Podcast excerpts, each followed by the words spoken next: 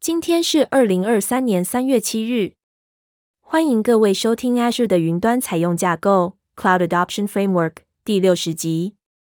本集节目将讨论适用于 AWS 专业人员的 Azure Part 一。哈喽，我是小编一号小云。哈喽，我是小编二号小端。请大家继续支持收听，先谢过了。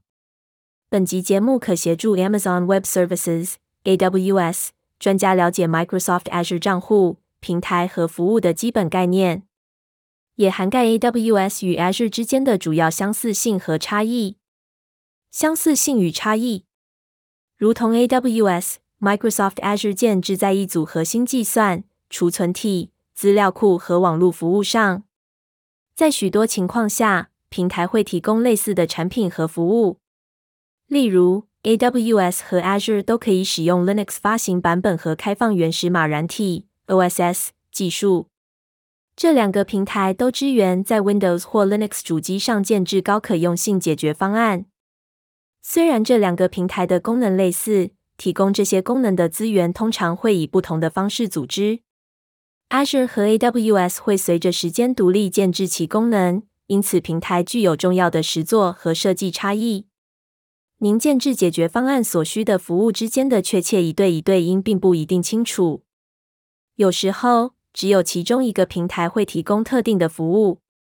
比较 Azure 和 AWS 核心元件：一、Azure 和 AWS 账户和订用账户。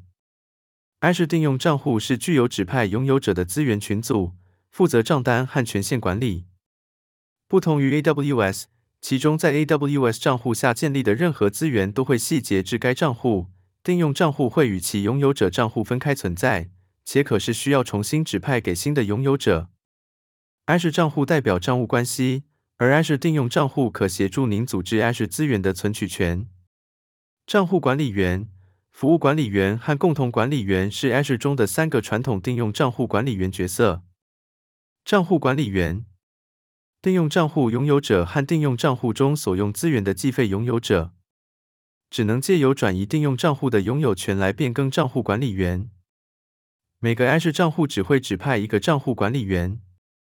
服务管理员，此账户有权建立和管理定用账户中的资源，但不负责计费。根据预设，新定用账户的账户管理员也是服务管理员。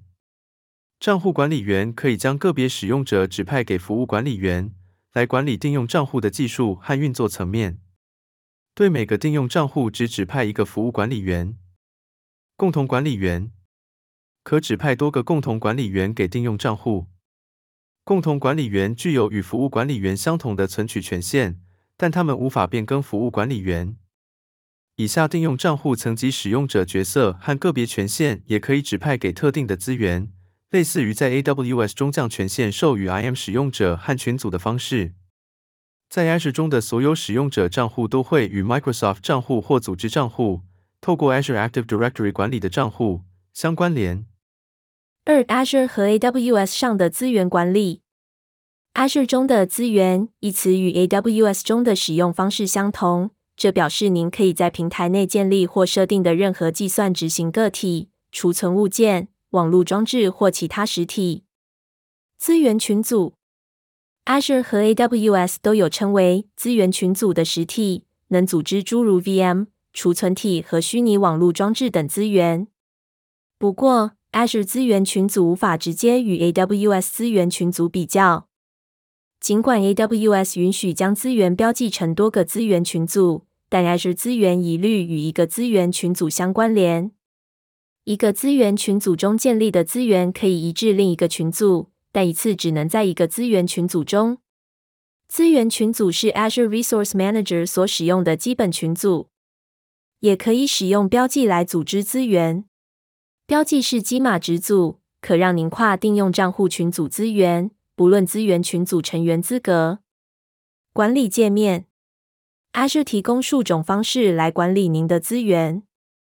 Web 界面，如同 AWS 仪表板，Azure 入口网站会提供 Azure 资源的完整 Web 型管理界面。REST API，Azure Resource Manager REST API 会提供以程式设计方式存取 Azure 入口网站中大部分可用的功能。命令列：Azure CLI 提供的命令列界面能够建立及管理 Azure 资源。Azure CLI 适用于 Windows、Linux 和 macOS。PowerShell 适用于 PowerShell 的 Azure 模组可让您使用指令码执行自动化的管理工作。PowerShell 适用于 Windows、Linux 和 macOS。范本：Azure Resource Manager 范本会提供类似的以 JSON 范本为基础之资源管理功能给 AWS CloudFormation 服务。在这些界面中，资源群组是 Azure 资源建立、部署或修改方式的核心。这类似于堆叠，在 CloudFormation 部署期间群组 AWS 资源所扮演的角色。这些界面的语法和结构与其 AWS 对等项目不同，但可提供相当程度的功能。此外，许多 AWS 上使用的第三方管理工具，例如 HashiCorp 的 Terraform 和 Netflix Spinnaker，也会在 Azure 上提供。三 Azure 和 AWS 上的区域失败的影响范围各不相同。有些硬体失败，例如失败的磁碟，可能会影响单一主机电脑。失败的网络交换器则可能影响整个伺服器机架。较不常见的失败是整个资料中心中断，例如资料中心断电。至于整个区域都变得无法使用的情况，则很罕见。其中一个让应用程式具有复原能力的主要方法是透过备援，但您必须在设计应用程式时规划此备援措施。此外，您需要的备援层级取决于您的业务需求。并非每个应用程式都需要跨区域备援，以防范区域性中断。一般情况下，您需要在更好的备援性和可靠性与更高的成本和复杂性之间权衡取舍。在 Azure 中，地区会分割成两个或多个可用性区域。可用性区域会与地理区域中实际隔离的资料中心相对应。Azure 具有许多功能，可在每个潜在失败阶段提供应用程式备援。包括可用性设定组、可用性区域和配对区域。可用性设定组若要防范局部硬体失败，例如磁碟或网络交换器失败，请在可用性设定组中部署两个以上的 VM。可用性设定组包含两个以上的容错网域，这些网域会共用电力来源和网络交换器。可用性设定组中的 VM 会分散于这些容错网域中。因此，如果某个硬体失败影响其中一个容错网域，网络流量仍可路由传送至其他容错网域中的 VM。可用性区域，可用性区域实际上是 Azure 地区内的个别区域。每个可用性区域各有不同的电力来源、网络和冷却系统。跨可用性区域部署 VM 可协助应用程式防范全资料中心的失败。配对的区域。不同于实体上分隔资料中心，但可能会相对在附近地理区域的可用性区域，配对区域一般会相隔至少三百英里。这个设计旨在确保较大规模的灾难只会影响配对中的其中一个地区。相邻的配对可以设定为同步处理资料库和储存体服务资料，并加以设定以便平台更新一次只会发行至配对中的一个地区。旗杆修一下就过了。谢谢收听适用于 AWS 专业人员的 Azure Part 一，今日分享就到一个段落，那我们就下次见了。